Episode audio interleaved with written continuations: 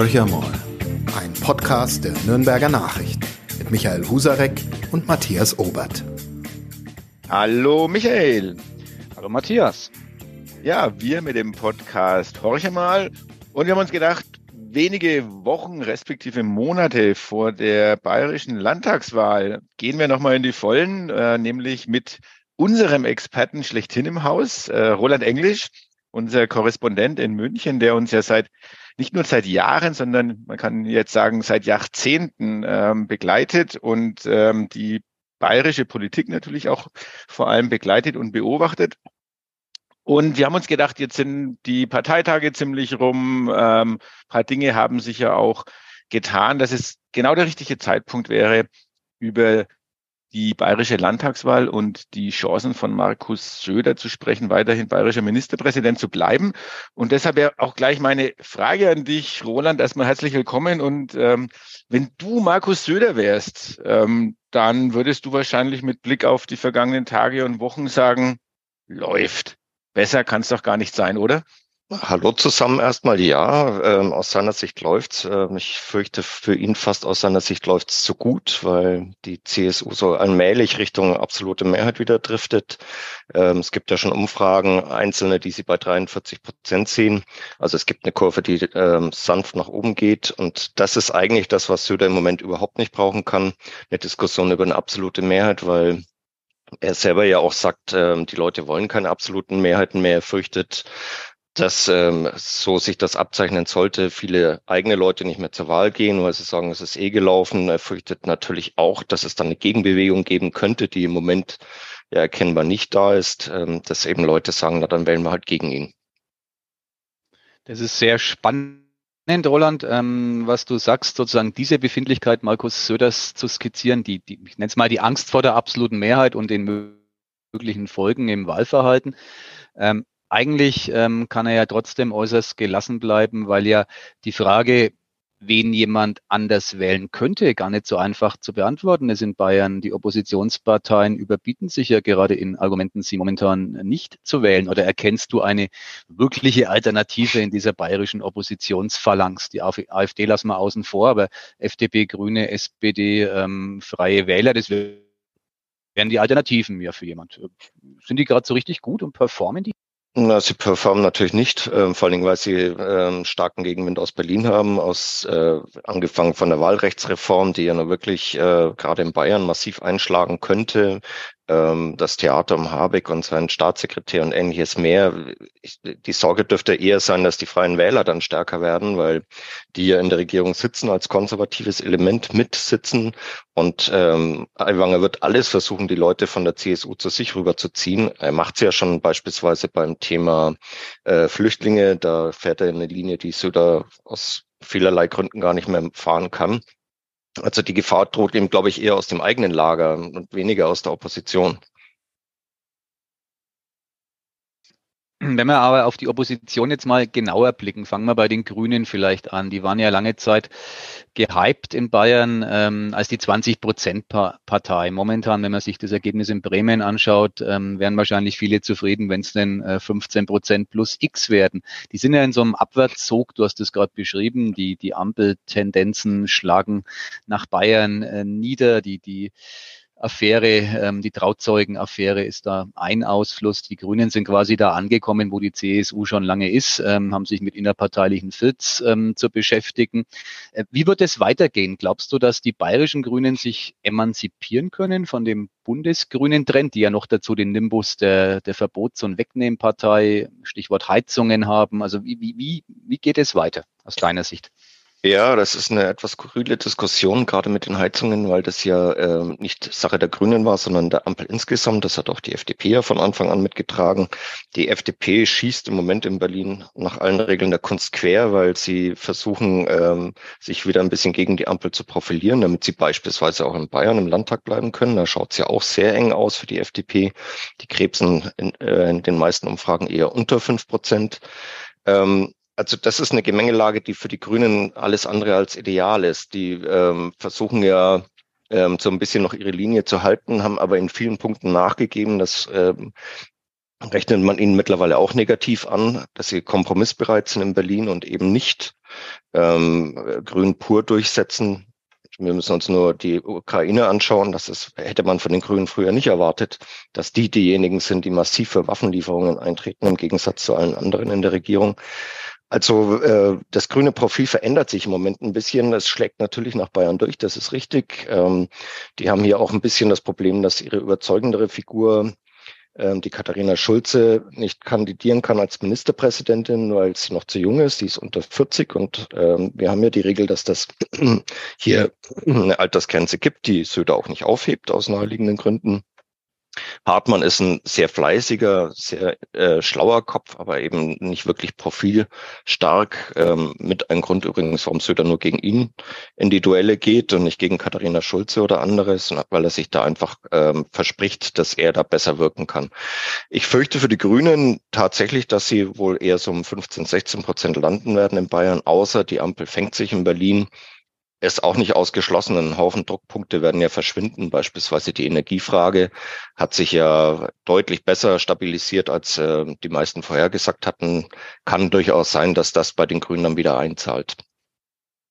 Bleiben wir vielleicht noch kurz bei den Grünen. Ähm, da ist ja auch ein bisschen die Frage, nachdem Söder sich ja sehr eindeutig für Atomenergie ausgesprochen hat, ähm, Positioniert sich Söder generell gegen Themen, die den Grünen helfen könnten, auch in Bayern? Oder ähm, ist es so, dass die Grünen einfach im Moment aus dieser Defensivrolle gar nicht rauskommen, auch in Bayern, weil sie hätten ja durchaus Möglichkeiten, ja mit dem ein oder anderen Thema auch zu punkten, sei es jetzt auch ökologische Themen, äh, Flächenverbrauch und ähnliches. Aber so richtig in die Pötte kommen sie da auch nicht. Ja, Söder fährt da, glaube ich, eine Doppelstrategie. Er ignoriert zum einen die gesamte Opposition, also auch die Grünen in Bayern. Zum anderen arbeitet er sich aber komplett an den Grünen im Bund ab und ähm, schlägt damit voller Wucht rein. Das ist ähm, der versucht, die in Bayern klein zu machen und gleichzeitig äh, seinen größten Gegner, nämlich die Grünen, ähm, eben frontal anzugehen. Er hat ja vor ein paar Jahren, wissen wir ja noch, äh, sich für Schwarz-Grün in Bayern ausgesprochen. Davon ist überhaupt keine Rede mehr. Im Gegenteil, das hat er komplett beerdigt, das Projekt. Hintergrund ist natürlich auch, dass es auch in den eigenen Reihen überhaupt nicht gut angekommen ist. Also gerade die Konservativeren in der CSU haben ihm das ziemlich verübelt. Ähm, da ist er quasi jetzt wieder zum Kern seiner Partei zurückgekehrt ist eine Strategie, die offensichtlich aufgeht, im Moment jedenfalls, aber es sind halt auch noch fünf Monate bis zur Wahl. Sowas nutzt sich auch relativ schnell ab, gerade dieses grünen Bashing, das er im Moment betreibt.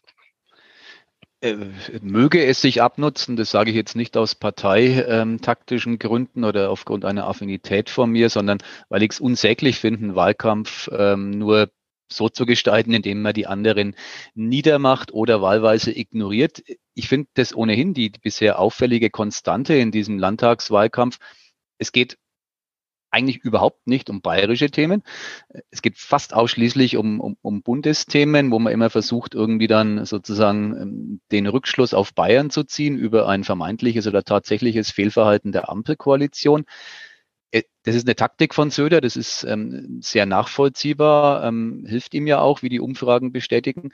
Warum gelingt es denn ähm, der bayerischen Opposition nicht, auf irgendwelche Wunden in Bayern hinzuweisen? Gäbe ja zwei mögliche Antworten. Die eine ist, es gibt keine Wunden in diesem herrlichen Freistaat im Vorhof des Paradies dieses oder ähm, die Opposition agiert unklug. Es gibt immerhin vier Untersuchungsausschüsse im Landtag. Also äh, irgendwie ähm, mag es ja nicht gelingen, den Fokus auf Bayern zu legen. Warum ist das so, Roland? Äh, weil Söder den Fokus selber auf Bayern legt und äh, in einer völlig anderen Form. Er sagt, Bayern wird von Berlin bewusst ähm, angegriffen, äh, er spielt die Energiekarte, sagt, äh, es soll bald zwei Preiszonen geben. Der, die Ampel versucht, Bayern wirtschaftlich zu ruinieren und zu entindustrialisieren. Das sind alles äh, Halbwahrheiten, mit denen er da operiert, äh, was man im Wahlkampf ja durchaus machen kann, aber es scheint bei den Leuten durchaus zu verfangen, weil so eine Grundexistenzangst, wenn man die mal den Leuten in den Kopf gesetzt hat, eingepflanzt hat, das zieht dann schon. Ähm, die Grünen und die SPD tun sich schwer dagegen zu halten, weil ähm, sie da auch nicht so richtig wahrgenommen werden. Du hast das Thema vier Untersuchungsausschüsse angesprochen. Das ist für mich ein Akt der Verzweiflung gewesen, dass die vier Untersuchungsausschüsse gleichzeitig einsetzen. Wenn du die Leute draußen fragst, welche Themen die überhaupt bearbeiten, bin ich mir relativ sicher, denen fallen vielleicht ein oder zwei ein, aber sicher nicht alle vier. Es ist wirklich verrückt, was sie da treiben. Das ähm, neutralisiert sich ja auch alles gegenseitig. Also da wird, die sind schon aktiv und versuchen viel in der Opposition, aber es ist, äh, zündet nicht wirklich. Liegt aber eben auch, wie gesagt, an der Ampel und daran, dass Söder die Ampel eben immer wieder nach vorne spielt ähm, und ähm, angreift. Und das hat schon in früheren Wahlkämpfen funktioniert. Es funktioniert jetzt auch wieder. Es überdeckt natürlich auch ein bisschen seine inhaltlichen Schwächen. Ähm, wenn man ihm genau zuhört, fängt er neuerdings ja immer an, eine Bilanz zu ziehen. Also das trifft ihn schon, dass man sagt, äh, Bayern ist eben nicht überall dabei. Äh, er zählt dann immer auf, welche, wo Bayern überall auf Platz eins liegt oder auf Platz zwei liegt, in welchen Statistiken. Das ist schon auch ein Akt der Verzweiflung bei ihm so ein bisschen. Aber im Verhältnis zu dem, was die Opposition erleiden muss, ist das lächerlich. Wollen wir vielleicht diese vier Ausschüsse einfach ganz kurz mal durchgehen? Du sagst jeweils zwei, drei Sätze zur Substanz. Wir haben einmal den NSU-Ausschuss. Der NSU-Ausschuss ist in meinen Augen ähm, eigentlich von Anfang an eine Totgeburt gewesen. Der Fall in Nürnberg, auf den die sich angeblich ja konzentrieren wollten, dieses Taschenlampenattentat, liegt äh, 25 Jahre zurück. Äh, da, da, das Ding hat im Prozess schon keine große Rolle gespielt. Es hat auch jetzt im Ausschuss eigentlich eine eher untergeordnete Rolle gespielt, weil die sich natürlich versucht haben, an dem Thema abzuarbeiten, was, welche Kontakte hatte der NSU. Das ist aber alles schon in 16 Untersuchungsausschüssen zuvor und im Gerichtsprozess untersucht worden. Also da glaube ich, wird es keinen großen Nährwert geben, keine, keine Neuigkeiten, die uns jetzt hier aus der Bahn heben würden. Also nichts, was der CSU schadet. Dann haben wir den nächsten Ausschuss, der Maskenuntersuchungsausschuss. Der ist der eigentlich spannendste, weil es ja tatsächlich Fehlverhalten einzelner CSU-Politiker gegeben hat. Es sei nur an Sauter und Nüsslein erinnert und an die Tochter des Ex-CSU-Finanzministers Tandler. Ähm, was aber nicht gelingt oder nicht gelungen ist, ist der Nachweis, dass es da wirklich ein echtes Amigo-Geflecht gegeben hätte. Es war am Anfang einfach so, dass die halt versucht haben, Masken zu kriegen, egal von wem, was auch nachvollziehbar ist. Das war ja nicht nur in Bayern so. Äh, man hat kann man sicher sagen, zu spät dann Leitplanken eingezogen. Das haben andere Behörden wie die Polizei früher gemacht. Aber das reicht nicht für einen Skandal, der irgendwie die Staatsregierung ins Wanken bringen würde, weil es einfach nicht nachweisbar ist, dass es da echte Amigo-Sachen gegeben hätte.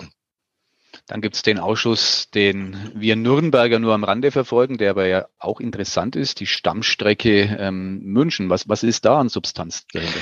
Wäre ich die Opposition, hätte ich mich auf den konzentriert, weil er äh, für ganz Bayern Auswirkungen hat, dieser Vorgang da bei der Stammstrecke. Wenn das wirklich stimmt, dass die sich jetzt von äh, ohnehin schon astronomischen acht Milliarden auf 14 und mehr Milliarden verteuern wird, wird das äh, dafür sorgen, dass in ganz Bayern Nahverkehrsprojekte einen stillen Tod sterben.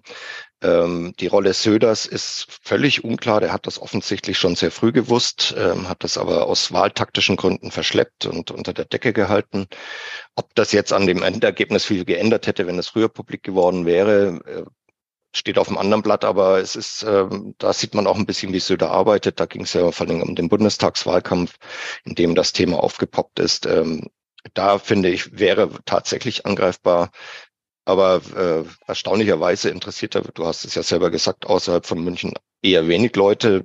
Ähm, ich halte es für einen Fehler, aber gut, das ist halt das Problem der Opposition. Dann gibt es den letzten Ausschuss, der wahrscheinlich außerhalb Nürnbergs wiederum kaum auf Interesse stößt. Das ist der rund ums Zukunftsmuseum. Wie ist denn da deine Bilanz, deine Zwischenbilanz? Also ähm, der, der ist eigentlich ein bisschen schwieriger, weil es ja die tatsächlich so ist, dass Söder sich das ja engagiert hat. Ähm, es ist aber nach allem, was ich bisher an Erkenntnissen aus dem Ausschuss gezogen habe, nicht etwas, was man ihm vorwerfen kann. Er war am Anfang ja tatsächlich zuständig als Finanzminister für das Museum äh, oder für das Projekt im Zuge der Nordbayern-Initiative. Ähm, er hat sicherlich nach einem Filetgrundstück gesucht in Nürnberg. Ich mittlerweile sind sich eigentlich fast alle einig, dass der Augustinhof ein optimal gewählter Standort dafür ist. Er ist in der Innenstadt. Es gibt mehrere Gutachten, die aussagen, dass der Preis zwar hoch ist, aber nachdem es keine Referenzwerte gibt, meistens bauen die Museen ja selber, scheint der Preis durchaus angemessen. Wenn man ihn, also die vergleichen das immer mit irgendwelchen ähm, Büroflächen und Ähnlichem, da ist er ein bisschen hoch, aber es ist halt ein Spezialbau der eigens für das Museum angefertigt worden ist. In dem einen Gutachten steht auch, äh, es wird am Ende, wenn das Museum da jemals rausgehen sollte, nichts anderes bleiben, als den Bau abzureißen, weil er nicht anders nutzbar ist. Insofern scheinen die Kosten durchaus gerechtfertigt. Und damit ähm, wird auch dieser Ausschuss jetzt nicht den großen Skandal ähm, auslösen, den sich die Opposition erhofft hat. Ähm, für die meisten Nürnberger ist wahrscheinlich die Frage auch schon damit beantwortet. Sie sagen, das Museum läuft gut und es ähm, ist für die Stadt eher eine Zierde, dass wir so ein Museum haben. Ich finde, das ist natürlich auch ein Argument und da kann man Söder dann nicht vorwerfen, dass er sich ähm, dafür eingesetzt hat. Im Gegenteil. Also hoher Energieaufwand der bayerischen Opposition mit sehr wahrscheinlich geringem Wahlkampfertrag, so würde ich das mal zusammenfassen, was du gesagt hast. Ja, das Programm, das Sie absolvieren, gerade in den Untersuchungsausschüssen, ist brutal. Sie haben sie relativ spät eingesetzt. Ähm, Untersuchungsausschüsse unterliegen der Diskontinuität. Das heißt, mit dem Ende der Legislaturperiode sind die vorbei. Das heißt, die mussten innerhalb von wenigen Monaten durchziehen, was sie sonst in, in ein, zwei Jahren absolvieren. Deswegen verstehe ich es umso weniger. Man hätte zum Beispiel den ähm, Untersuchungsausschuss zur Stammstrecke ins, in die neue Legislatur legen können, weil das dauert ja noch so 15 Jahre, bis die gebaut ist. Also warum man jetzt äh, der Hintergedanke ist mir schon klar, es geht um Wahlkampf, aber es ist trotzdem, also vier Untersuchungsausschüsse parallel das findet auch in den Medien nicht mehr statt, aus naheliegenden Gründen, es kapazitätstechnisch schon gar nicht geht. Dann lass uns vielleicht mal, wenn die Untersuchungsausschüsse praktisch nicht zünden, weil sie zu viele sind und weil die Themenbreite zu groß ist, lass uns mal zu ein paar Punkten kommen, die du im letzten Podcast äh, auch angesprochen hast und die letztendlich ja auch in der Berichterstattung immer wieder ein Thema waren, aber jetzt im Moment sehr stark in den Hintergrund rücken äh, oder gerückt sind. Also du hast angesprochen, ein Thema wäre auf jeden Fall das, äh, die Wohnungsnot beziehungsweise die steigenden Mietpreise, trifft sicherlich hauptsächlich jetzt auch die größeren Städte. Ähm, aber da ist es ja auch sehr, sehr still geworden. Also ich glaube jetzt, äh, die SPD hat es zwar nochmal angesprochen auf ihrem Landesparteitag, äh, die Grünen haben es natürlich auch in ihrem Programm mit drin, aber auch hier hat man nicht den Eindruck, dass in der bayerischen Bevölkerung das ein Thema wäre, ähm, das so richtig ja, steil nach oben geht, auch diese, dieser ähm, Versuch eines Volksbegehrens, ähm, es ist alles sehr still geworden. Woran, woran liegt es aus deiner Sicht? Das kann ich ehrlich gesagt schwer beantworten, weil Wohnungsnot oder äh, steigende Mieten betrifft ja nun wirklich jeden. Söder hat äh, seine Bayernheim eingerichtet, die mal 25.000 Wohnungen bauen sollte. Im Moment berufen sie sich darauf, dass sie ungefähr 800 planen. Also es ist noch nicht eine Wohnung gebaut äh, bis heute. Ähm, eigentlich ist es ein Thema, das die Menschen erreichen müsste. Es ist auch, glaube ich, nicht mehr auf die großen Städte beschränkt, weil gerade durch Corona viele ja aufs Land gezogen sind. Also auch da höre ich aus allen Ecken des Freistaats, dass die Mieten dramatisch steigen und die äh, Grundstückskosten gestiegen sind. Ähm, warum das im Wahlkampf nicht verfängt, ich kann es nicht sagen. Also vielleicht ist den Leuten das Thema zu trocken oder schwer zu sagen. Eigentlich müsste es zünden, weil es wirklich ein Thema ist, das alle betrifft. Tut's aber nicht. Dann ja gut, vielleicht ist es wirklich auch die Frage, vermittelt man es zu, zu wenig, äh, ist es zu wenig ähm, in den Vordergrund gerückt worden. Du hast noch ein zweites Thema angesprochen, das war die Bildungspolitik. Ähm, da hat ja Söder jetzt ähm, sozusagen sich selber auch auf die Schulter geklopft mit seiner Maßgabe, dass er die Lehrerinnen und Lehrer äh, gleich bezahlen will, die auch in den, in den Mittelschulen und Grundschulen sind. Ähm, wir wissen, dass das in anderen Bundesländern ja schon längst gang und gäbe ist, aber auch da hat er absolut äh, ja, wie soll man sagen, er hat wirklich da den Druck aus dem Kessel genommen, weil ähm, auch, man, auch an der Stelle hört man sehr, sehr wenig zu dem Thema. Äh, glaubst du, das kann ihm noch mal ein bisschen vor die Füße fallen vor der Wahl? Hm, Glaube ich ehrlich gesagt eher nicht. Das war vor allen Dingen während Corona natürlich ein Thema, weil da brennt wie mit dem Brennglas die Probleme an den Schulen ähm, sichtbar geworden sind. Sie haben ein bisschen was getan. Die Digitalisierung zum Beispiel ist drastisch nach vorne gekommen. Das muss man, kann man nicht anders sagen. Da haben sie auch viele, viele Millionen investiert, einfach aus der Not heraus, damit es funktioniert. Ich glaube, dass an der Front einfach im Moment ein bisschen Ruhe herrscht, weil die Leute des Themas auch müde sind. Wir hatten das jetzt fast drei Jahre lang intensiv, wir haben ja auch intensiv darüber berichtet, regelmäßig, eben weil die Not so groß war. Das mit den äh, mit dem A13-Gehalt für Grund- und Mittelschullehrer beim Einstieg, das ist wieder mal so ein typischer Söder. Er hat das ja lange blockiert. Die Opposition hat das ewig gefordert. Ähm, auch die, die Verbände haben das gefordert. Und als er dann irgendwie festgestellt hat, das Thema könnte für ihn gefährlich werden, hat er die Forderung einfach übernommen, verkauft sie als seine, hat das interessanterweise ja auch nicht zum neuen Schuljahr äh, beschlossen, sondern für die Zeit nach der Wahl, damit die Leute auch am Wahltag noch an ihn denken, an dieses Geschenk. Ähm, der hat schon ein Gespür dafür, wie man den Druck aus dem Kessel kriegt mit relativ einfachen Maßnahmen. Also das ist so eine einfache Maßnahme, weil die ja eigentlich die Probleme an den Schulen nicht löst, den Lehrermangel nicht löst, ähm, das Problem nicht löst, dass die, die äh, Studiengänge den heutigen Anforderungen nicht mehr entsprechen und ähnliches mehr. Also da gibt es eigentlich eine Riesenbaustelle, die er da auf eine sehr elegante Weise befriedet hat. Dann bleibt vielleicht nur noch die Frage ähm, der Wankelmütigkeit oder warum es ihm gelingt, ähm, mit den unterschiedlichsten Thesen, äh, die vor einem halben Jahr noch ganz anders geklungen haben, äh, trotzdem bei der bayerischen Bevölkerung oder in der bayerischen Wählerschaft zu punkten. Ähm, also das beginnt ja wirklich mit der Energiegeschichte. Man braucht nicht wiederholen, dass wieder die Bäume äh, umarmt hat, äh, jetzt eine ganz andere Richtung äh, fährt. Ähm, wie, wie, du hast es gerade angesprochen, er hat in der Schulpolitik da eine, ich will nicht sagen Kehrtwendung, aber er hat sehr geschickt sozusagen eingefädelt, dass es auch letztendlich ihm zugutekommt. Ähm, aber das sind ja alles Punkte, wie gesagt, da hat er vor einem halben Jahr, vor einem Jahr, vor eineinhalb Jahren noch ganz andere Positionen vertreten. Ähm, und er hat auch kein Problem damit, auch innerhalb kürzester Zeit mal die Meinung zu wechseln. Also jetzt auch beim Thema zum Beispiel Stromtrassen, Windkraft, ähm, Freiflächen, Solaranlagen, alles Dinge, die vorher in der Form nicht denkbar gewesen sind.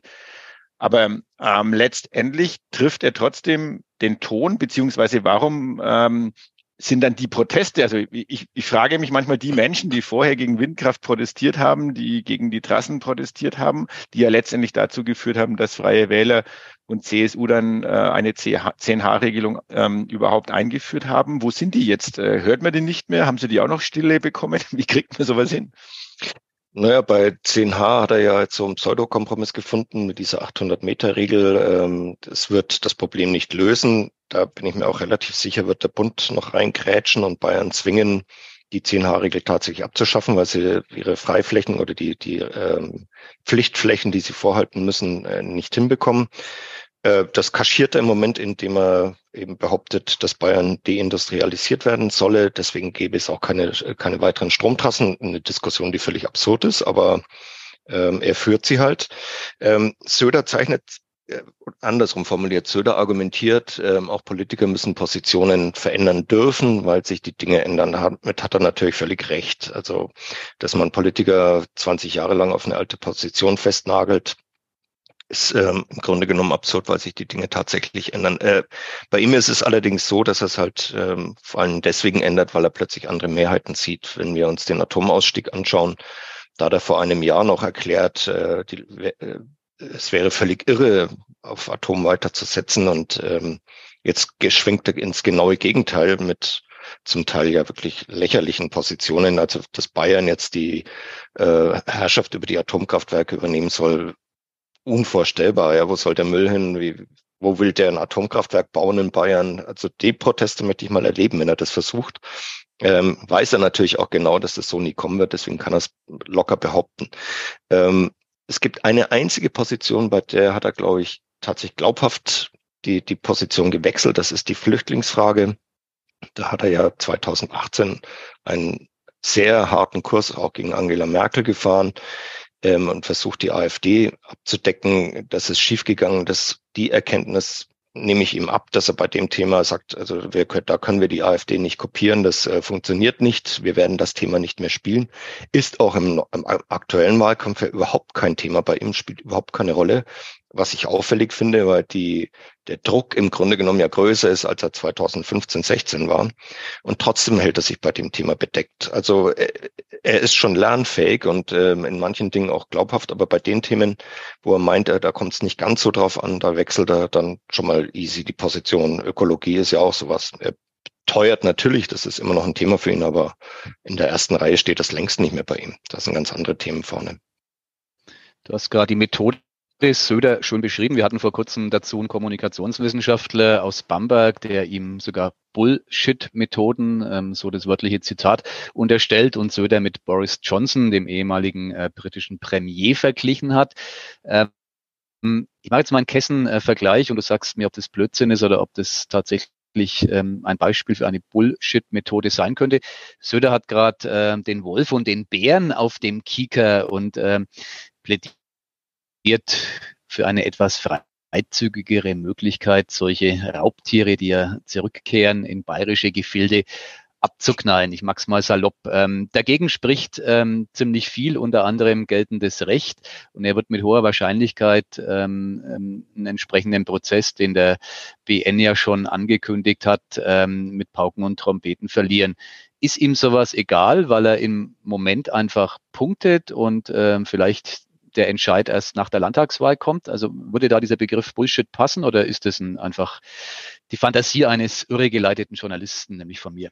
Nein, das ist ein schönes Beispiel, weil er nämlich gestern sich auch hingestellt hat und ganz am Rande ähm, des CSU-Vorstands verkündet hat, ähm, er werde notfalls das Gesetz anpassen, falls es irgendwie Probleme mit äh, übergeordnetem Recht gibt. Er weiß natürlich, dass die Probleme da sind. Das war ihm vorher egal. Er wollte einfach nur das Signal setzen und den, vor allen Dingen den Almbauern und den, den Oberbayern, da schleicht ja der Bär im Moment rum, ähm, signalisieren, dass er sich um sie kümmert was dann hinten rauskommt, ist wieder ein völlig anderes Thema. Das hatten wir ja schon oft, dass er Klagen ankündigt, ähm, die er dann auch verliert. Das ist ihm aber egal. Es, wichtig ist das Signal nach außen, das er setzt. Und das hat er in diesem Fall getan, wissend, dass äh, er da auf dem, auf dem Holzweg ist. Das ist ihm aber egal. Er macht ja, was er im Moment auch macht, gerade mit den Grünen, die er permanent als Verbotspartei ähm, abstempelt und ähm, Behauptungen aufstellt, äh, was weiß ich, angefangen von, die wollen jetzt äh, Werbung für Süßigkeiten verbieten, bis hin, äh, wir dürfen kein Fleisch mehr essen und ähnlichen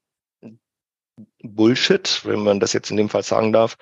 Ähm, da fährt er natürlich genau die Linie. Er behauptet Dinge, die nicht haltbar sind, die eigentlich nicht stimmen, aber er hämmert das den Leuten ins Gehirn und die schlucken das irgendwann auch.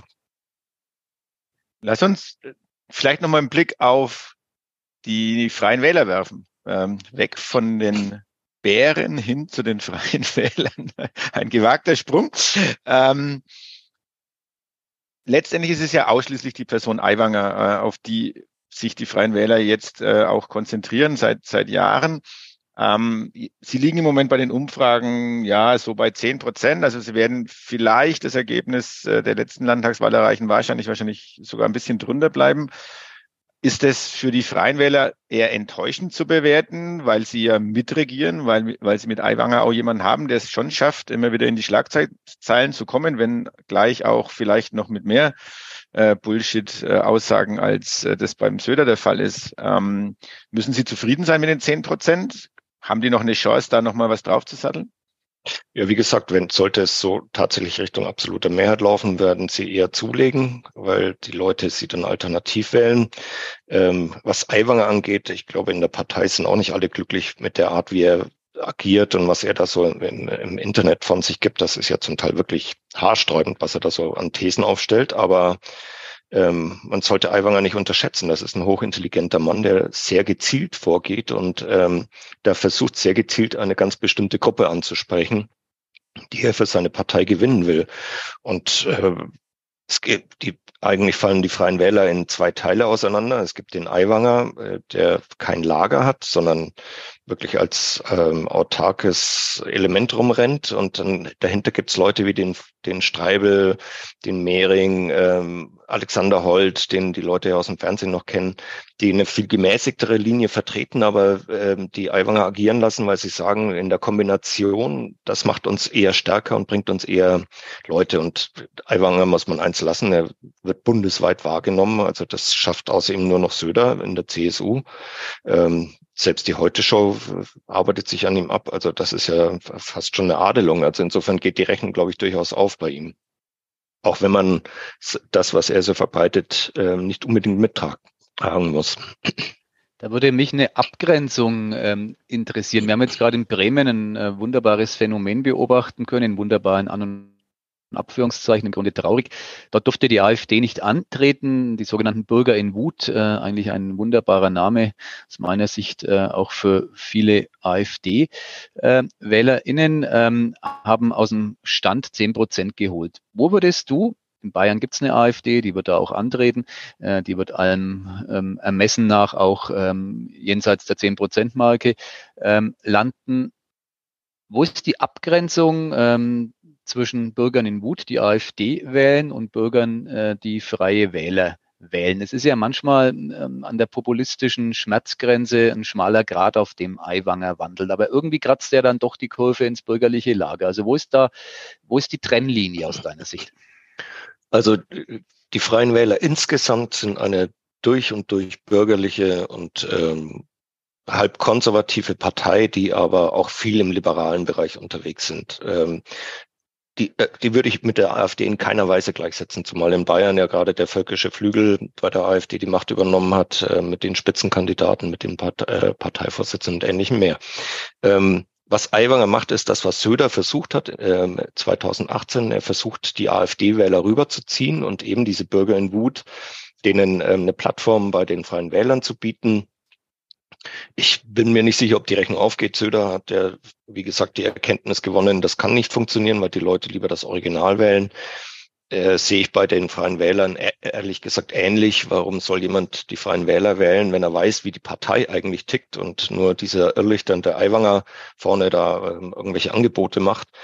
die er dann auch letztlich nicht umsetzen kann. Das haben wir ja immer wieder erlebt, dass er vor dem Kabinett oder vor äh, irgendwelchen großen Entscheidungen wüste Theorien in den Raum gestoßen hat, dass er das alles nicht mitträgt und letztlich führte die Linie der CSU eins zu eins mit. Insofern, ähm, ich glaube nicht wirklich, dass er damit punkten kann, aber er schadet den, den Freien Wählern auch nicht wirklich. Also ich würde die Freien Wähler weit weg von der AfD sehen, auch bei allem Gepolter vom Aiwanger. Ja, dann bleibt vielleicht noch ähm, die SPD, zu dessen ein paar Sätze zu, zu sagen gibt, die am Wochenende ihren äh, Parteitag hatten. Ähm, Florian von Brunn, denke ich, hat nicht an Statur gewonnen, wenn man es mal ganz ehrlich äh, sagen will. Ähm, sie bekommen kein Führungspersonal auf die Reihe. Ähm, liegt es nur am Führungspersonal? Liegt es auch am Programm? Wie ist deine Einschätzung? Also werden sie überhaupt über die zehn Prozent am Ende kommen? Ja, das ist eine gute Frage. Also es gibt ja schon Leute, die die unter fünf Prozent sehen. Das äh, hoffe ich weder, weil ich ähm, glaube, dass es eine SPD auch in Bayern braucht, ähm, auch für die für das politische Gleichgewicht. Ähm, ich glaube auch nicht, dass sie ganz so schwach abschneiden werden. Sie hatten ja bundespolitisch profitieren sie immer ein bisschen auch vom Kanzlerbonus. Das ist ja, es sind ja kommunizierende Röhren bei allen Parteien in äh, Bayern, die immer ein bisschen daran hängen, wie es bundespolitisch gerade läuft. Ähm, ihr Führungspersonal, das ist eine Partei, die ist über die Jahre einfach in der Opposition ausgeblutet. Da, ähm, da, sind so viele Leute schon verschlissen worden, die äh, mal als Hoffnungsträger galten. Für die SPD ist im Moment einfach nicht viel mehr drin und die leiden natürlich auch unter der Stärke der Grünen. Man muss einfach sehen, es gibt in Bayern ungefähr 60 Prozent Konservative und 40 Prozent äh, links bis linksgrüne Leute, die auch entsprechend wählen. Und wenn man mal eine Bilanz zieht und zusammenrechnet, was äh, Freie Wähler, CSU und AfD an Stimmen gewinnen, dann liegt man ziemlich genau bei diesen 60 Prozent. Und ähm, auf der linken Seite sieht es nicht anders aus. Die Grünen kannibalisieren schlicht die SPD. Und ähm, nachdem sie die jüngere und frischere Partei sind, wird das, glaube ich, eher noch zunehmen. Dann bleibt noch die FDP, die sich ja redlich müht in Bayern, also zumindest was äh, Untersuchungsausschüsse betrifft, waren sie ja da maßgeblich vorne mit dran. Äh, aktuelle Umfragen vier Prozent. Also würde praktisch ein weiteres, in einem weiteren Bundesland die FDP aus dem Landtag fallen. Ähm, woran liegt's? Also die haben ja durchaus meinungsstarke Menschen, die auch ähm, sich sehr deutlich äußern, die auch äh, argumentativ, glaube ich, äh, wirklich was auf der Platte haben, aber vier Prozent ist natürlich ein eher schlechtes Zeichen. Auch da gilt, glaube ich, dass ähm, die Bundespolitik da eine große Rolle spielt. Ähm, der Kurs der FDP in Berlin, den rechnet man natürlich auch den Bayern an. Die sind auch in Bayern nur deswegen in den Landtag äh, gekommen, weil sie in Berlin zu der Zeit relativ stark waren die FDP spielt ja hier landespolitisch eigentlich keine herausragende Rolle. Sie war jetzt zweimal im Landtag und die meiste Zeit eben nicht. Also die FDP-lose Zeit ist riesig in Bayern. Ähm, ich glaube, sie können da schlicht nicht so wirklich zwischen den beiden Polen, den großen Polen, CSU Freie Wähler und SPD Grüne sich profilieren. Sie schwimmen da so ein bisschen im, im nichts herum, haben es ja in, während Corona auch versucht, sich da mit einer Anti-Regierungslinie zu profilieren. Das ist bei den Leuten auch nicht gut angekommen. Die meisten haben das eigentlich nicht wirklich nachvollziehen können. Ähm, zahlt also auch nicht auf ihrem Konto ein. Ähm, ich äh, also so ein richtiges Profil kann ich bei der FDP in Bayern auch nicht erkennen. Das ist, da sind sie einfach zu unentschieden in ihren Positionen. Das, und das empfinden die Wähler im Zweifel genauso. Ja, damit wären wir eigentlich durch mit den Parteien. Wir wären, glaube ich, durch mit den meisten Themen, die im Moment in Bayern eine Rolle spielen.